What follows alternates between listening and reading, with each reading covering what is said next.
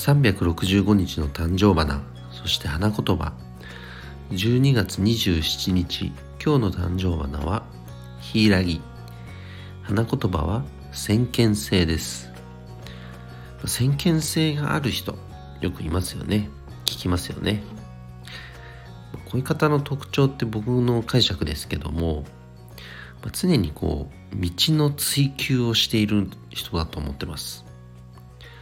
これでいいやというね満足をするのではなく常にもっとできることはないかどうしたらもっと喜んでもらえるかこの追求を常にしているのではないかなと僕は考えていますので、まあ、そのためにねまずこの年末今年1年をじっくり振り返る、まあ、そんな一日にしたいと思います。